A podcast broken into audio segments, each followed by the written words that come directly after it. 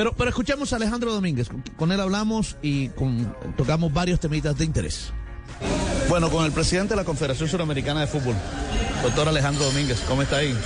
Qué grato tenerlo acá en Barranquilla, en esta sede, en esta inauguración de la sede de la Federación Colombiana de Fútbol. Bueno, antes que nada, saludo para todos, para todas las colombianas.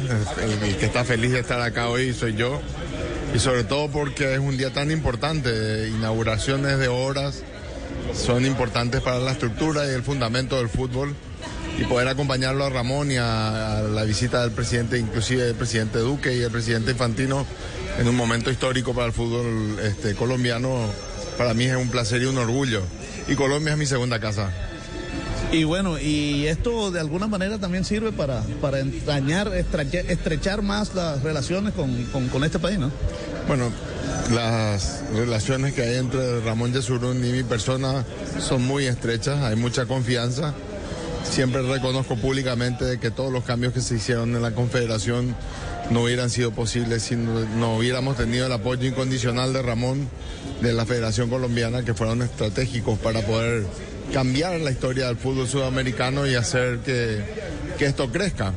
Eh, en este año llegamos, en cinco años llegamos a invertir o reinvertir en el fútbol sudamericano 1.350 millones de dólares, un monto histórico y, y, un récord. Y esto tiene que ver con, con, mucho trabajo, pero sobre todo con el apoyo político que tuvimos de Ramón. Presidente, de alguna manera, ahora que viene Infantino, también sirvió esa buena relación también para poder lograr esto de las dos, las dos triples fechas. Bueno, el que las dos triples eh, fechas para mí en su origen fueron una injusticia a Sudamérica, porque haber cancelado nuestras fechas en marzo con el pretexto de que había COVID, había COVID en todo el mundo. Pero si uno hace un análisis este, bien, bien puntual y científico, el protocolo que nosotros habíamos implementado, el protocolo sanitario y médico que habíamos implementado para la vuelta del fútbol en forma segura, daba un porcentaje de seguridad del 97%. Luego, este, con las vacunas, esto sube al 99% de seguridad. Con lo cual, esa excusa de que no se podía jugar en Sudamérica porque había una amenaza, no se fundamentaba científicamente, que fue nuestro argumento ante FIFA. Y, si, no, si no conseguíamos estas dos fechas triples, tampoco teníamos calendario para llegar a tiempo este, al Mundial. Entonces la idea es que nosotros pedíamos y exigimos igualdad deportiva, condiciones igualitarias, para que nuestras selecciones tengan la misma cantidad de tiempo, la misma cantidad de juegos y que las que clasifiquen tengan tiempo de hacer sus estrategias, planificar sus amistosos y llegar con la ambición de salir campeona del mundo en, en Qatar el próximo año. Y no puedes aprovechar la oportunidad y para terminar de preguntarle el tema más importante en este momento, a mi juicio. ¿Qué va a pasar con el partido Brasil eh, Brasil Argentina? ¿Se va a jugar? ¿Se va a repetir? ¿Se va a jugar aquí? ¿Se va ¿Qué va a pasar? Bueno, son es una muy buena pregunta. Yo tengo la misma expectativa que vos y que todos los que y las que nos están escuchando hoy. Depende de FIFA porque las eliminatorias son una competencia FIFA con lo cual el, este, el organismo para entender qué, ocurra, qué va a ocurrir con el juego es la comisión disciplinaria de la FIFA.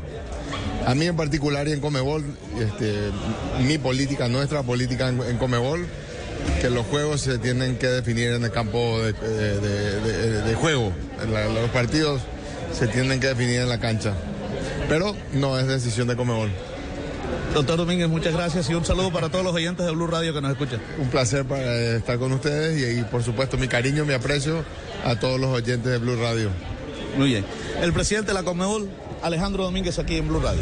Muy bien, grande Fabio. Gran, gran entrevista, gran mano a mano, no es sencillo lograrlo. Eh, esta, nota se da en un contexto en donde hay varios temas eh, sin resolver, varios temas pendientes. se, despegó, se despegó de eh, la resolución del partido Brasil-Argentina. Eso es FIFA, sí. Eh, eso es FIFA. Eso, digamos. Ellos verán. pero, pero, es FIFA, pero dio su opinión. Dijo, para mí el partido tiene que jugarse. Claro, pero bueno, eh, a, ver, si bien es una persona importante, Domínguez es el presidente de la Colmebol.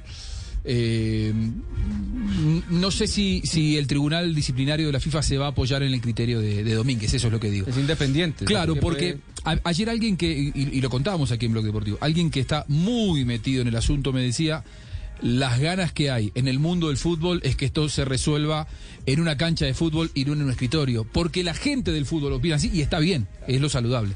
Ahora, llevándolo a, la práctica es muy difícil que se juegue el partido. Lamentablemente es pero, muy difícil pero, pero, pero, usted se imagina donde no hubiera sido Brasil-Argentina, sino Paraguay-Colombia, por ejemplo, que, te, bueno, la misma fecha. Eso me decían, esta persona, obviamente me reservo la fuente, eh, con la cual yo hablaba ayer, me decía, esa coyuntura ayuda. El hecho de que sea Argentina-Brasil o Brasil-Argentina, que son dos equipos que no tienen problema de clasificación, lo van a estirar lo más posible con la intención de jugarlo. El tema es, los clubes eh, europeos que están en pie de guerra con la FIFA, y reitero, este es un tema de resorte de la FIFA, no tiene nada que ver la Colmebol.